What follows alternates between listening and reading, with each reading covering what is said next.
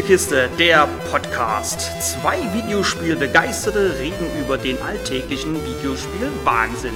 Mit Jürg und Kai.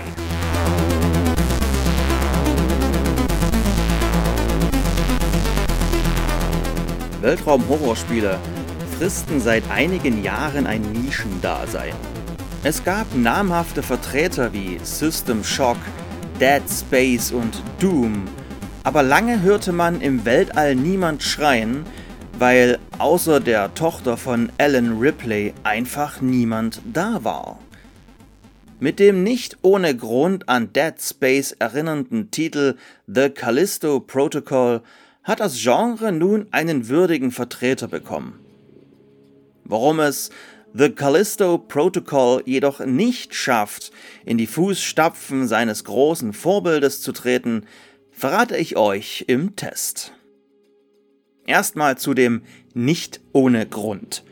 Nicht ohne Grund deswegen, weil The Callisto-Protokoll vom Studio Striking Distance kommt und das wurde von Glenn Schofield gegründet und der war seines Zeichens Creator und Executive Producer von Dead Space. Und da haben wir leider den Salat oder besser passend die Gedärme. Denn Callisto-Protokoll muss sich einfach mit Dead Space vergleichen lassen. Zu ähnlich sind Setting, die gewählte Kameraperspektive, die Anzeigen im Spiel selbst und der komplette Spielaufbau und Ablauf. Aber von vorne. Als Frachtpilot Jacob Lee, der im Spiel Aussehen und Stimme von Hollywood-Schauspieler Josh Duhamel geliehen bekommt, stürzen wir auf dem Jupitermond Callisto ab und werden dort, ohne ersichtlichen Grund, in das Gefängnis Black Iron gesperrt. Zur Begrüßung bekommt jeder Insasse nicht nur einen modischen Haarschnitt verpasst, sondern auch ein Implantat im Nacken eingepflanzt, welches Zugangsfreigaben enthält und uns Spielern den Gesundheitszustand des Protagonisten verrät. Eine ähnliche Lösung benutzte schon Dead Space, wo die Anzeige der Lebensenergie immer gut sichtbar auf der Wirbelsäule des angelegten Anzugs zu sehen war. Ein weiteres Element, welches aus Dead Space entliehen wurde, ist die Art, wie das Inventar eingeblendet wird. Auch auf dem Jupitermond wird es als Hologramm vor den Spieler projiziert, während das Spiel nicht pausiert, man also weiterhin angegriffen werden kann. Wobei ich schon beim Hauptspielelement bin, den Kämpfen. Und die sind leider nervig, da das Spiel hauptsächlich auf den Nahkampf setzt. Wir bekommen später zwar fünf verschiedene Schießprügel zur Verfügung gestellt, der Nahkampf bleibt aber essentiell. Der läuft folgendermaßen ab. Ein Gegner stürmt auf uns zu und schlägt nach uns. Drückt man jetzt den linken Stick nach links oder rechts, weicht man eben nach links oder rechts aus. Nach unten drücken und man blockt den Angriff. Konnte man nun blocken oder wurde noch besser erst gar nicht getroffen, ist es Zeit für den Gegenangriff. Nach ein paar Schlägen ist der Gegner besiegt oder teilt, je nach seiner Stärke, nochmal aus. Mit den genannten Schießprügeln verlängern wir später noch unsere Angriffskombos und zerstören im Idealfall auch sogleich später auftauchende Tentakel. Musste man nämlich in Dead Space bei den Gegnern noch die Gliedmaßen abschießen, sind es hier Tentakel, die aus den früheren Insassen und Wärtern herauskommen.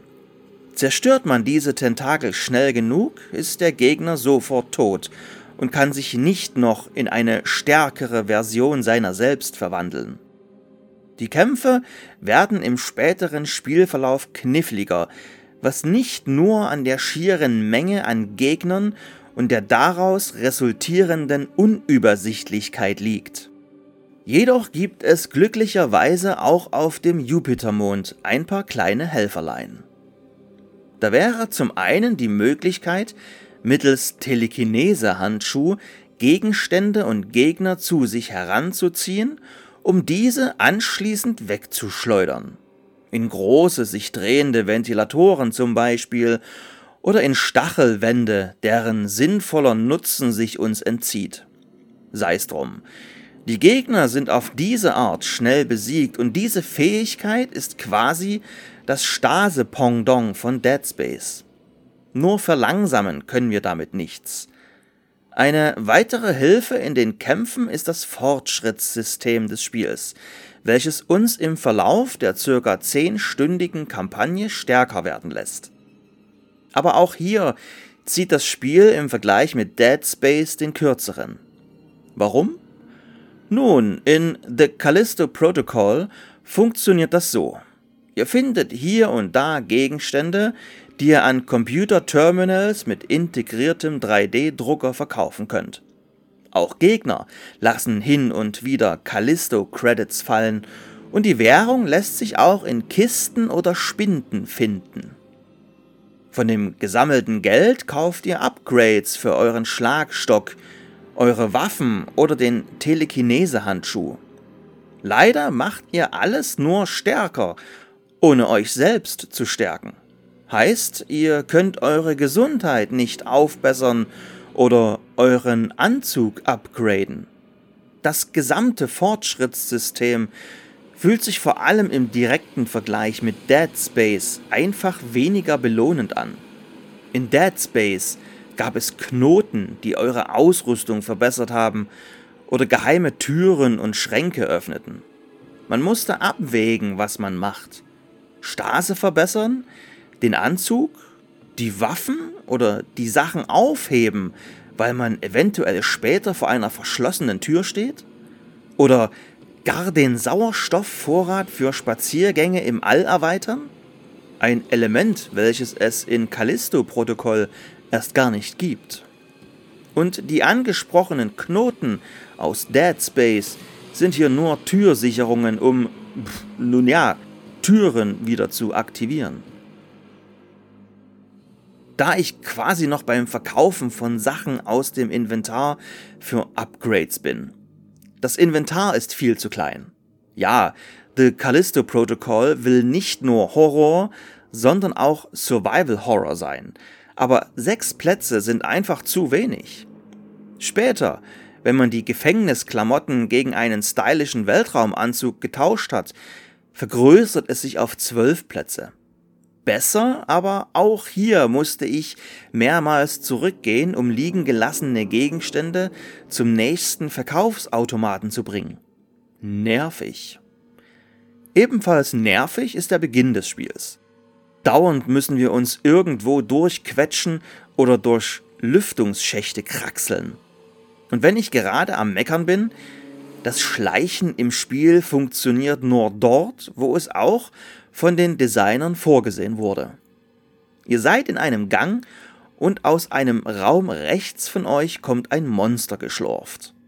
Sorry, ihr könnt euch nicht verstecken oder euch von hinten anschleichen, weil das Ekelpaket weiß, dass ihr da seid. Ihr seid in einem Fahrstuhl und auf einem Platz vor euch warten ein paar Monster auf ihr nächstes Frühstück.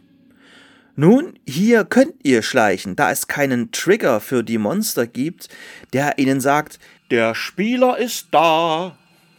Schade, denn wenn man schleichen durfte, funktionierte es auch sehr gut. Die Monster im Spiel sind im Übrigen alle schön eklig designt. Durch das gewählte Setting, ein Gefängnis auf einem Jupitermond, gibt es allerdings keine allzu große Gegnervielfalt aber es ist alles sehr stimmig. Dazu gehört auch der Sound des Spiels, der sich herrlich düster an die sehr gute Grafik des Spiels anschmiegt. Mit der Unreal Engine bauen die Entwickler herrlich schaurige Gänge und wenn es das Setting hergibt, auch mal schöne Panoramen. Von der technischen Seite gibt es trotzdem was zu meckern. Der Titel ist auf der Xbox Series X reproduzierbar an einer Stelle abgestürzt, was dort an der eingestellten Sprachausgabe lag. Ich spielte das Spiel auf Deutsch und die Vertonung ist hierbei wirklich gelungen, nur leider alles andere als lippensynchron. Spielte ich an dieser Stelle auf Englisch weiter, kam ich an der Absturzstelle vorbei. Lustig übrigens, da an der besagten Stelle wirklich ein Fahrstuhl abstürzte. Es lagen auch mal Gegenstände so unter einem Gesteinsbrocken, dass sie zwar sichtbar waren, die Einblendung zum Aufheben aber fehlte. Merkwürdig verhielt es sich auch mit der Barrierefreiheit. Im Spiel lassen sich verschiedene Optionen aktivieren, wie zum Beispiel das automatische Ausweichen. Nur funktioniert das eben nicht. Bei den Kämpfen spratzt es ordentlich. Den ab 18 Aufkleber trägt das Spiel nicht ohne Grund. Dank drei Schwierigkeitsgrade werdet ihr mehr oder weniger gut durch die acht Kapitel des Spiels kommen. Doch eines hängt immer wie ein Damoklesschwert über dem Titel. Das oftmals von mir für einen Vergleich heranzitierte Dead Space. Und hier kommt die Wertung von Dead Space ins Spiel, denn das bekam von mir 8 von 10 Punkten. Nachhören könnt ihr das in der Review Nummer 10. Wer mag, kann auch auf kaisspielekiste.de einen Blick auf die Wertungsübersicht werfen, auf der ihr alle getesteten Spiele und deren Wertung findet.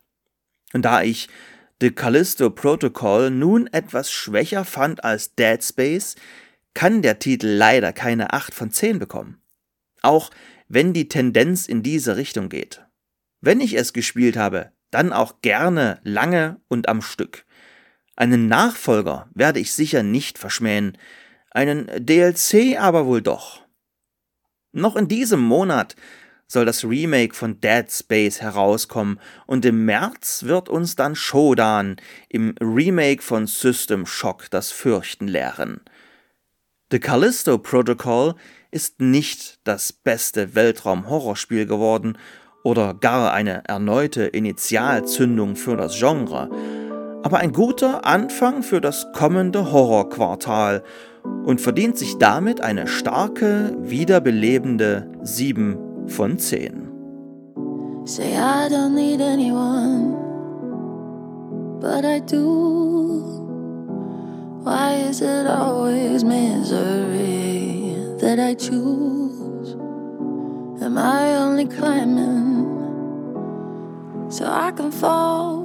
And you can turn my only hope into my hospital. So why do I run for the flames? Cause there's no way back, and they're all I have. Am I, am I so lost again? I'd give everything, but I'll never win. I'll close my